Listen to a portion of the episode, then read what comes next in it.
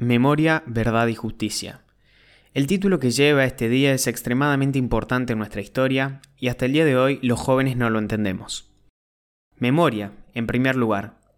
Los hijos de la polarización debemos adquirir las memorias divididas entre los que la vivieron. Los 70 en Argentina son quizás la época más oscura de nuestra historia y de la que menos certezas tenemos. Recordar, para esta gente, es hacer un discurso ideologizado carente de objetivismo. No me malinterpreten. Las penas siempre quedan en el corazón, nunca en la razón. Pero ni siquiera los investigadores e historiadores pueden sacarse el sesgo del dolor. Verdad. Lo verdadero es bastante gris. No hay buenos en esta historia. La verdad es que cuando la violencia es moneda de cambio, todos son víctimas. Me es imposible justificar la sangre. No hay causas nobles ni reorganizaciones necesarias.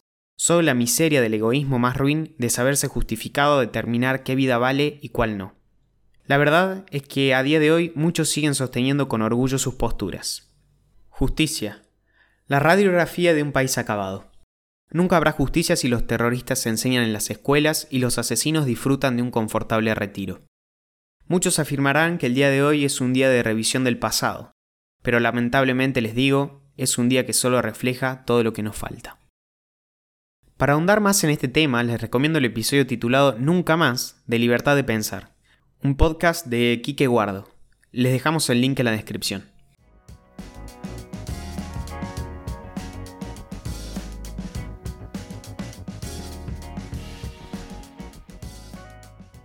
Buenos días para todos. Hoy es miércoles 24 de marzo. Y les damos la bienvenida a este nuevo episodio. Mi nombre es Manuel Carrasco. Y yo soy Jazmín Gutiérrez. Y esto es Primera Parada, un podcast de Publius Group. Nacionales. El PBI argentino tuvo un desplome de 9,9% durante el 2020 como consecuencia de la pandemia, según el INDEC. El último trimestre del año, la economía tuvo un retroceso del 4,3%. Únicamente los sectores de electricidad, gas y agua e intermediación financiera crecieron durante el 2020.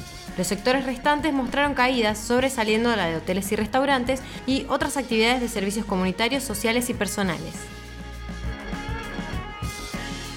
Desde Washington, la directora gerente del Fondo Monetario Internacional, Cristalina Georgieva, dijo que las negociaciones sobre el nuevo programa de Argentina prosiguen de manera constructiva. Muy buena reunión, escribió en Twitter la funcionaria del FMI casi tres horas después de haber culminado un encuentro de dos horas con el ministro de Economía Martín Guzmán. Nuestros equipos trabajan de manera constructiva para ayudar a fortalecer la estabilidad económica, proteger los vulnerables y promover el crecimiento sustentable. Nuestro diálogo estrecho continuará. La startup argentina de comercio electrónico Tienda Nube recaudó 89 millones de dólares para financiar su expansión en América Latina. Apunta a posicionarse como startup unicornio en los próximos años. La inversión se utilizará para seguir creciendo en México y comenzar operaciones en Colombia, Chile y Perú, dijo el cofundador y director ejecutivo Santiago Sosa. El Banco Central volvió a vender dólares en el mercado después de casi dos meses. La entidad monetaria entregó casi 72 millones de dólares de sus reservas. No vendía desde el 29 de enero. No obstante, mantiene un saldo a favor de casi 1.200 millones en marzo. Internacionales. El Supremo Tribunal Federal de Brasil determinó este martes que el juez Sergio Moro no fue imparcial al juzgar el caso contra el expresidente Lula da Silva en la causa de corrupción conocida como Lavallato. La decisión del máximo órgano de justicia representa una victoria para el fundador del Partido de los Trabajadores y un nuevo traspié para la causa. Masacre en Estados Unidos. Un tiroteo en un supermercado de Colorado dejó 10 muertos, incluido un agente de policía. El presunto asesino está detenido y con heridas graves. Es la séptima masacre de este año en Estados Unidos y la más reciente desde los tiroteos del 16 de marzo, en los que 8 personas fueron asesinadas en tres salas de masajes en el área metropolitana de Atlanta.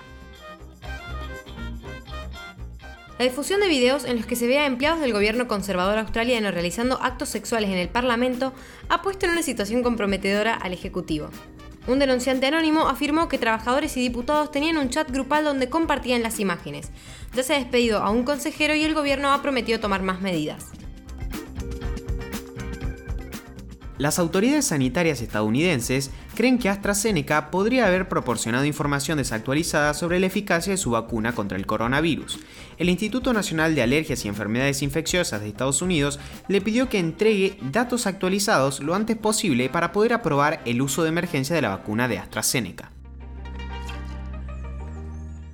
Alemania extiende el confinamiento. Angela Merkel advirtió que el país entró en una nueva pandemia debido a la propagación de las variantes del virus. Las restricciones previas estaban programadas para concluir el 28 de marzo, pero ahora permanecerán vigentes hasta el 18 de abril. A su vez, impuso nuevas restricciones, incluyendo prácticamente suspender todas las actividades públicas con motivos de Pascua. Jack Dorsey, CEO de Twitter, vendió una versión digital del primer tweet de la historia redactado por él a más de 2.9 millones de dólares. La publicación de 15 años de antigüedad fue vendida como un token o activo digital no fungible. Se podría comparar con la adquisición de una obra de arte original que fue firmada por su autor. Ahora sí, los despedimos por hoy.